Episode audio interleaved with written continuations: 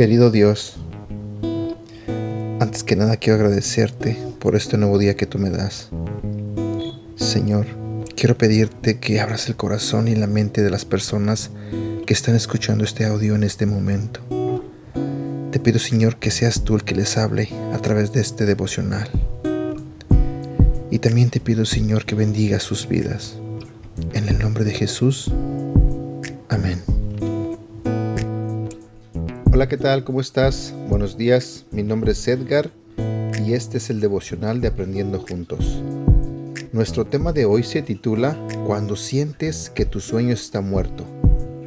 Si vamos en la Biblia, en el libro de Romanos capítulo 4 versículo 18 nos dice, Cuando ya no había esperanza, Abraham creyó y tuvo esperanza, conforme a lo que Dios le había dicho. ¿Cómo sabes que la esperanza ha muerto en tu vida? empiezas a usar la palabra nunca. Nunca me voy a casar. Nunca me voy a graduar.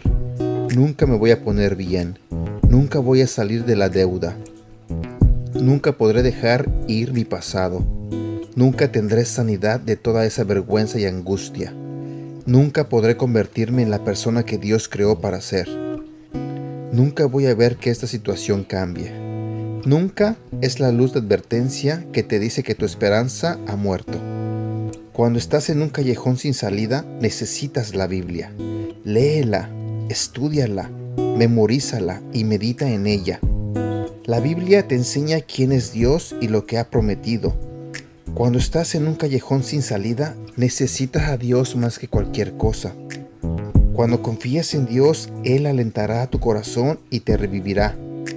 Renunciarás a la desesperación porque aunque tu vida esté fuera de tu control, no está fuera del control de Dios. Un callejón sin salida es una prueba de tu fe.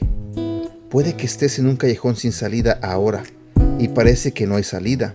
El camino es aferrarse a Dios y sus promesas. Recuerda, las cosas nunca son tan sombrías como parecen. Estás viendo la situación desde un punto de vista humano en lugar del punto de vista de Dios. Dios es tu proveedor. Él te proporciona todo lo que necesitas, incluso cuando parece que tu sueño está en un callejón sin salida.